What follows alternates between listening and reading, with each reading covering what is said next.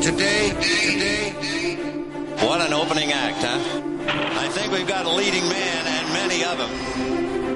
Willie Mays just brought this crowd to its feet. Swing it on drive! It's man. A swing, long drive, way back, way back. It's good! There's a new home run champion of all time.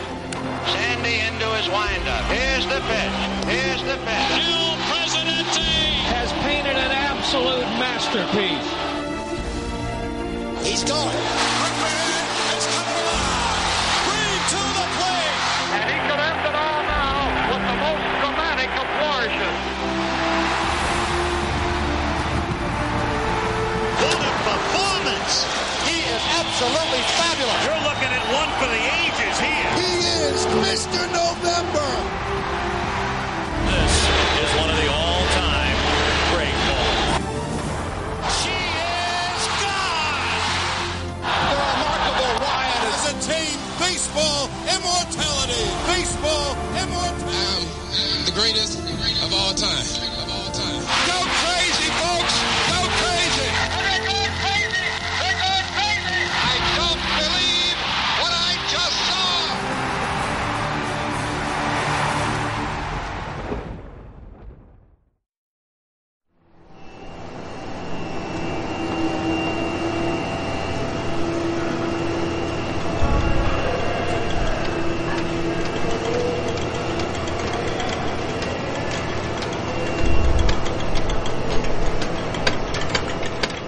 Detroit tocó fondo en 1933.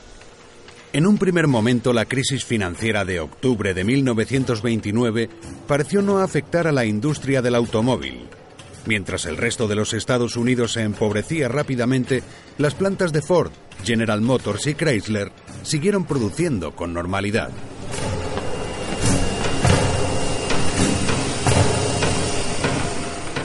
Fue un espejismo.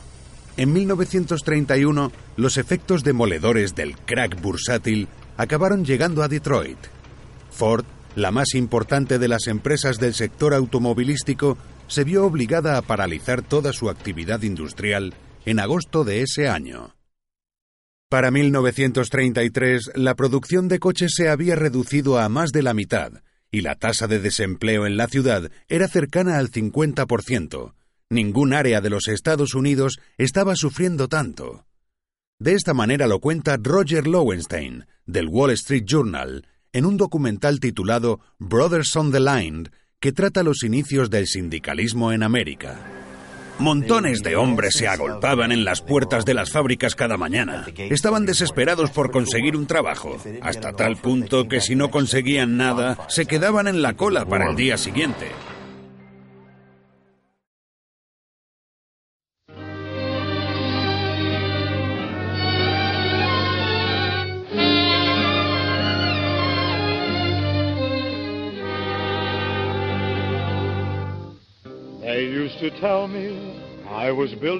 La planta de Rugg, la joya de la corona de Henry Ford, fue testigo de la desesperación de la gente en 1932. Allí se habían llegado a producir no hace mucho cuatro coches por minuto.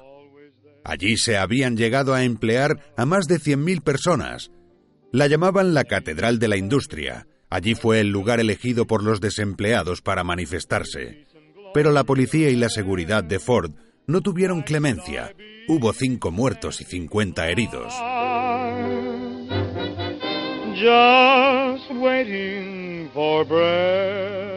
La situación de los Detroit Tigers era un fiel reflejo de lo que pasaba en la ciudad.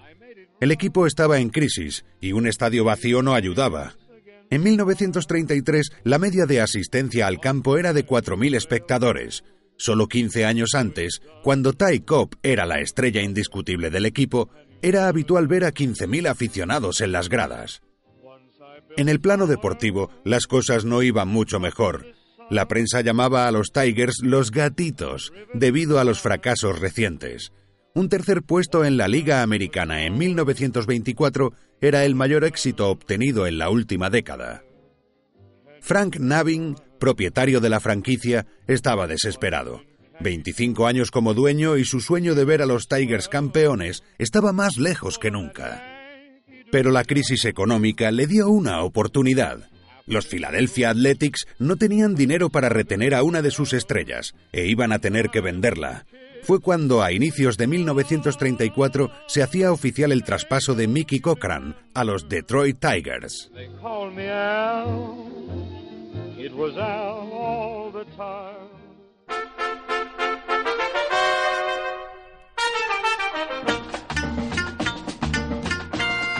Gordon Stanley Cochran nació en Massachusetts en 1903. A pesar de ser de familia escocesa, su acento era a menudo confundido con el irlandés. Por eso se acabó ganando el sobrenombre de Mick o Mickey, un apelativo algo peyorativo en la época, que se utilizaba para referirse a cualquier emigrante irlandés. Desde muy joven se vio el talento especial que tenía para los deportes, para el béisbol, el boxeo, pero sobre todo para el fútbol americano, su gran pasión. No obstante, el béisbol ofrecía mayor estabilidad laboral en aquellos años, y antes siquiera de haber terminado sus estudios universitarios, en 1923 firmó con los Philadelphia Athletics de Connie Mack. Su paso por las ligas menores fue mínimo, una sola temporada, la de 1924. Durante ese año demostró su dominio con el bate y refinó sus habilidades como receptor, un puesto en el que no le gustaba demasiado jugar. No quería ser catcher, le diría al escritor John Kieran en 1931. Me ponía enfermo salir detrás del cajón de bateo. Era malísimo.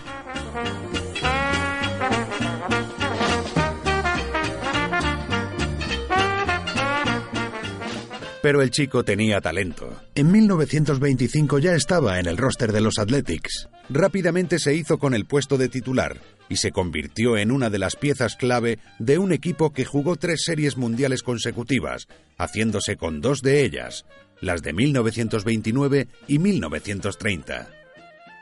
Cochran era un buen jugador. Llegó a ganar el premio de MVP en 1928, pero no tenía vitola de superestrella. Jimmy Fox al Simmons, el pitcher Lefty Groove y un Ty Cobb crepuscular que acabó su carrera en Filadelfia eran los líderes del equipo. Todo cambió el día que Mickey se bajó de un tren en la Michigan Central Station de Detroit. Frank Navin no solo quería que fuera el catcher del equipo, también lo quería como manager. Ese día la suerte y el legado de Cochran cambiaron para siempre. Ese día se empezó a forjar su leyenda.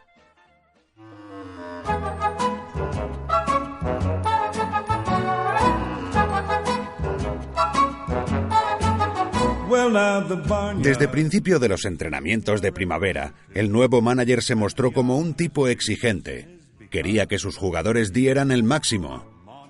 Cuenta el periodista Tom Stanton que en una de las primeras sesiones de entrenamiento en Florida, Cochran abroncó al jardinero Frank Doljak por no esforzarse lo suficiente en una carrera. Estamos aquí para trabajar y prepararnos para una gran temporada, nada más, le dijo a sus jugadores. Quiero que todos vosotros os vaciéis, que me deis todo lo que tenéis, que os esforcéis en todo momento. Quiero que los que estén en el campo se dejen allí todo lo que tienen. Sois mejor equipo de lo que pensáis. Pertenecéis a la parte alta de la clasificación y vais a estar allí arriba si os esforzáis en cada jugada. Cochran tenía en parte razón. En el roster de los Tigers había muy buenos jugadores. En el outfield estaba Gus Gosling, un veterano que se había labrado un nombre con los Washington Senators. En la segunda base estaba el taciturno Charlie Geringer, un hombre que decía hola cuando empezaba la temporada, adiós cuando terminaba, y entre medias se dedicaba a batear para 350 de promedio.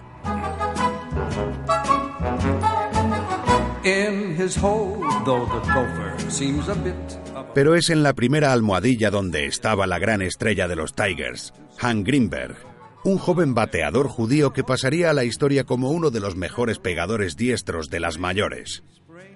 A pesar de los esfuerzos de Cochran y de la calidad individual de los jugadores, al equipo le costó arrancar. El manager no encontraba la línea de bateo adecuada y cambiaba el orden constantemente. Greenberg fue una de las decepciones durante el mes de abril, pero tenía motivos. Aquella era su segunda temporada en las mayores, y los insultos antisemitas desde la grada y los banquillos contrarios le tenían desconcertado. Así lo recuerda su excompañero Harry Heisentat. Un día le gritaron a Hank desde el banquillo rival. ¡Eh! ¡Hitler te está buscando! Hank me pidió que le lanzara al cuerpo, cuando le tocara batear. Y cuando llegó a la primera base, Hank le dijo que no se fuera después del juego, que iba a ir a por él.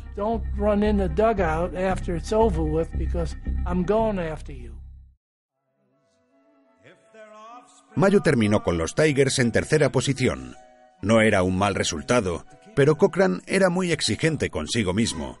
La presión del puesto apenas le permitía dormir y se le veía agotado. Cuando era jugador solo tenía que preocuparme por mí, se lamentó el manager en un reportaje publicado décadas después en Sports Magazine. Ahora tenía que preocuparme por todos, tenía que controlar si se mantenían en forma, y si alguno comía algo que le sentaba mal también me afectaba a mí. En verano las cosas empezaron a funcionar. Los bates, con Greenberg y Geringer a la cabeza, se pusieron a producir. Y el picheo, dirigido magistralmente por Cochran, se hizo imbatible. Entre el 15 de junio y el 25 de agosto, el lanzador Schoolboy, Rowe, acumuló 16 aperturas consecutivas, llevándose la victoria. Los Tigers iban lanzados hacia el título de la Liga Americana.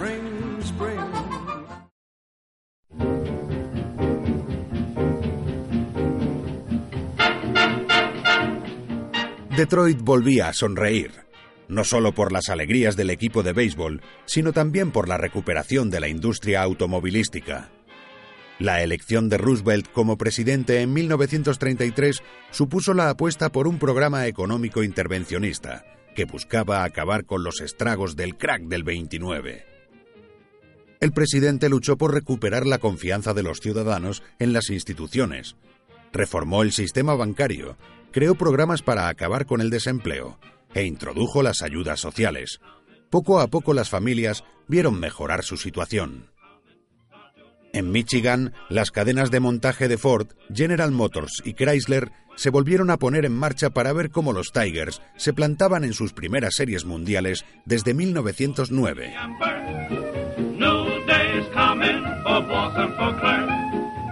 Su rival fueron los St. Louis Cardinals, un equipo que pasaría a la historia con el sobrenombre de los Gas House Gang.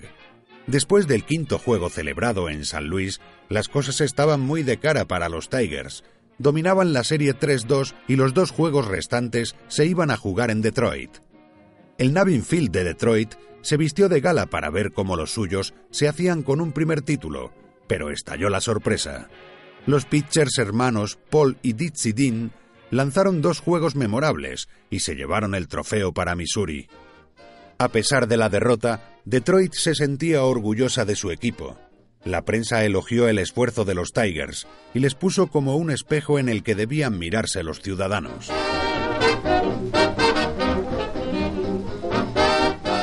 Mickey, no hay lugar para el lamento en el corazón de los verdaderos deportistas, escribió el periodista Malcolm Bingay en el periódico Free Press, Has peleado y te lo has dejado todo.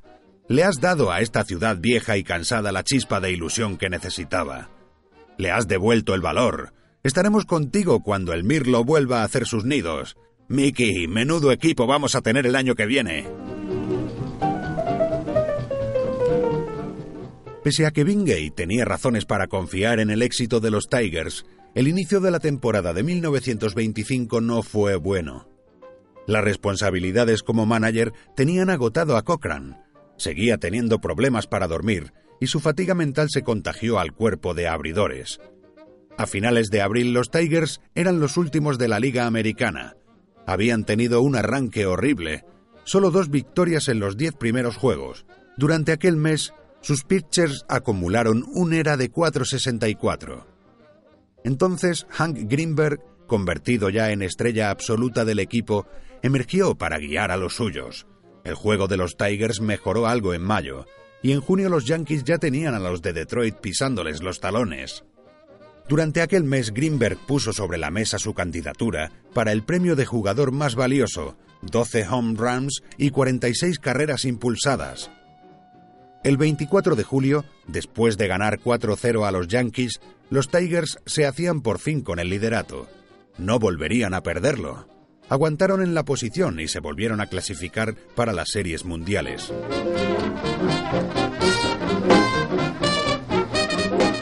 En esta ocasión su rival eran unos Chicago Cubs que llegaban lanzados. Habían ganado 21 de sus últimos 23 juegos y eran los auténticos favoritos. El choque fue terriblemente igualado. Cuatro de los seis juegos se decidieron por menos de dos carreras de diferencia. Los Tigers llegaron al sexto juego con la serie 3-2 a su favor. La igualdad volvió a ser máxima en ese encuentro.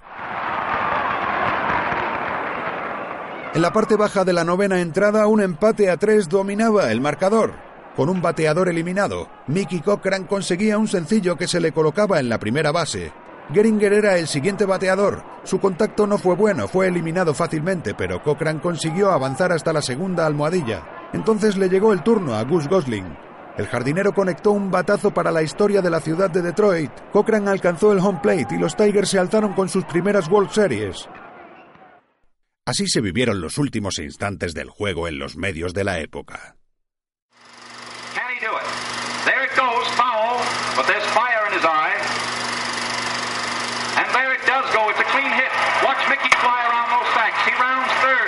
Coming home.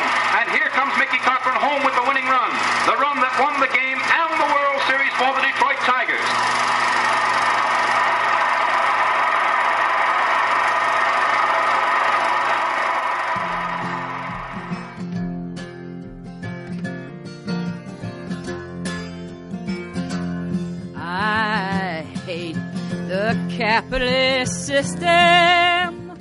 La fama y la popularidad de Cochran crecieron todavía más. La ciudad le veía como un auténtico héroe. En octubre fue portada de la revista Time. El semanario se deshacía en elogios. La llegada de Cochran a Detroit coincidió con el resurgimiento de la industria del automóvil y los primeros síntomas de vuelta a la prosperidad. Gracias a su aspecto alegre y positivo, se convirtió rápidamente en un espejo, en el que se miraban muchos habitantes de Detroit. Los Tigers no fueron los únicos en llevar alegrías a la ciudad. Después de salir campeones de la MLB, los habitantes de Detroit vieron cómo los Lions se hacían con el título de la NFL y los Red Wings con el de la NHL. Además, el boxeador Joe Louis, criado y afincado en la ciudad, estaba en la cima de su carrera.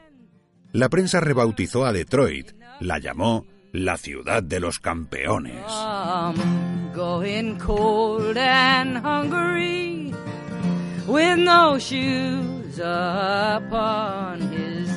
El propietario Frank Navin había visto su sueño hecho realidad.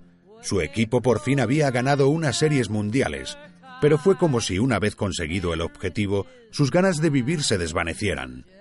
En noviembre de ese mismo año, Navin sufrió un infarto fulminante. Fue Walter Briggs, un hombre vinculado a la industria automovilística, quien se convirtió en el nuevo propietario. Su llegada supuso el principio del fin.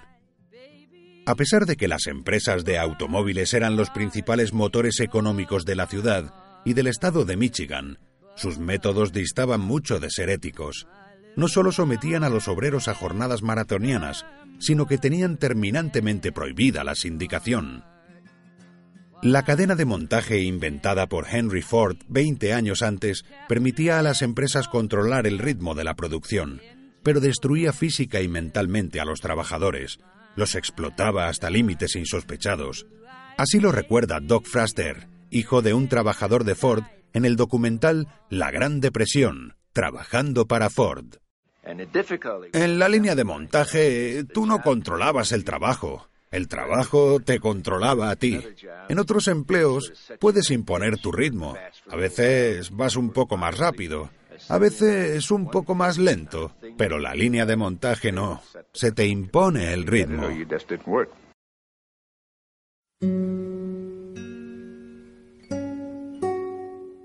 En cierta manera, Briggs trasladó algunos de esos nuevos métodos a los Tigers. Su primera decisión fue la de otorgar todavía más responsabilidades a un Mickey Cochran que estaba al borde de una crisis nerviosa. Además de jugador y entrenador, Briggs le nombró vicepresidente. Su siguiente error fue enfrentarse a la estrella del equipo. Hank Greenberg venía de firmar una temporada espectacular. Se había llevado el MVP y presionó a la gerencia para que se le subiera el salario. Briggs se negó. Si no negociaba mejores condiciones laborales con los obreros de las fábricas, tampoco lo iba a hacer con los jugadores de béisbol. Greenberg se negó a ir a los entrenamientos de primavera y, desde su casa en Nueva York, escuchó cómo Mickey Cochran repetía una y otra vez que no había nadie imprescindible. Finalmente, Greenberg llegó a un acuerdo con los Tigers, pero su temporada no duró demasiado. Una lesión de tobillo a finales de abril hizo que se perdiera todo el año. Las cosas no fueron mucho mejor para Cochran, el catcher entrenador, absolutamente superado por los acontecimientos y las responsabilidades, acabó teniendo un ataque de ansiedad severo y varios episodios de vértigo. Los médicos le obligaron a detener completamente sus obligaciones. Pasó todo el verano en su rancho de Wyoming, viendo cómo los Tigers se hundían poco a poco en la clasificación. Cochran fue capaz de volver a jugar en 1937, pero fue algo testimonial en mayo tuvo que decir adiós a la temporada y a su carrera como jugador de béisbol. Un lanzamiento de un pitcher impactó de lleno en su cara. El bolazo estuvo cerca de acabar con su vida.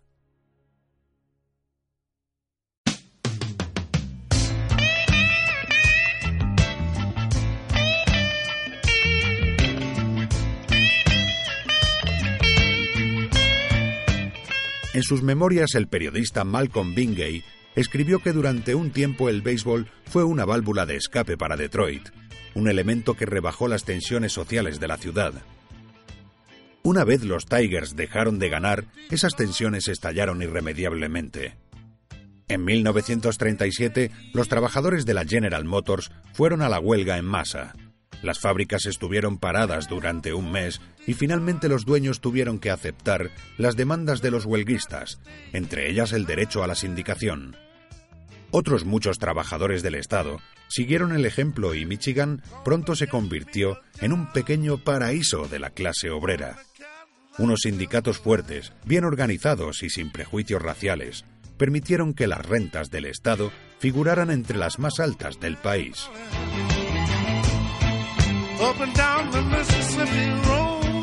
Durante los años 40 y los primeros 50, Detroit se convirtió en una de las ciudades más importantes y prósperas de los Estados Unidos, un lugar donde no faltaba el empleo.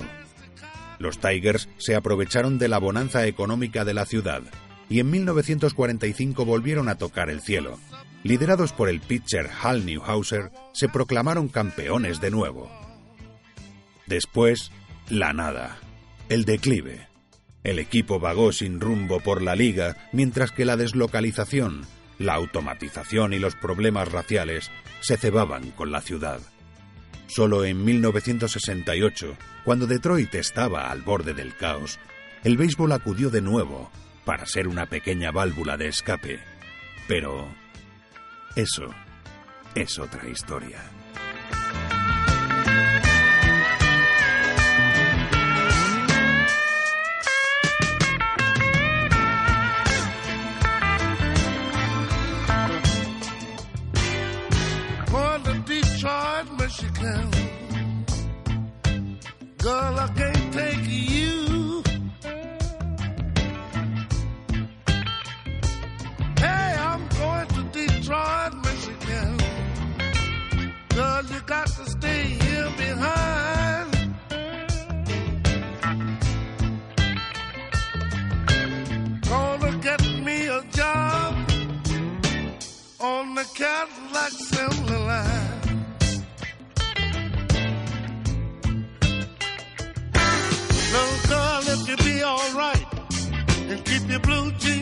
Time.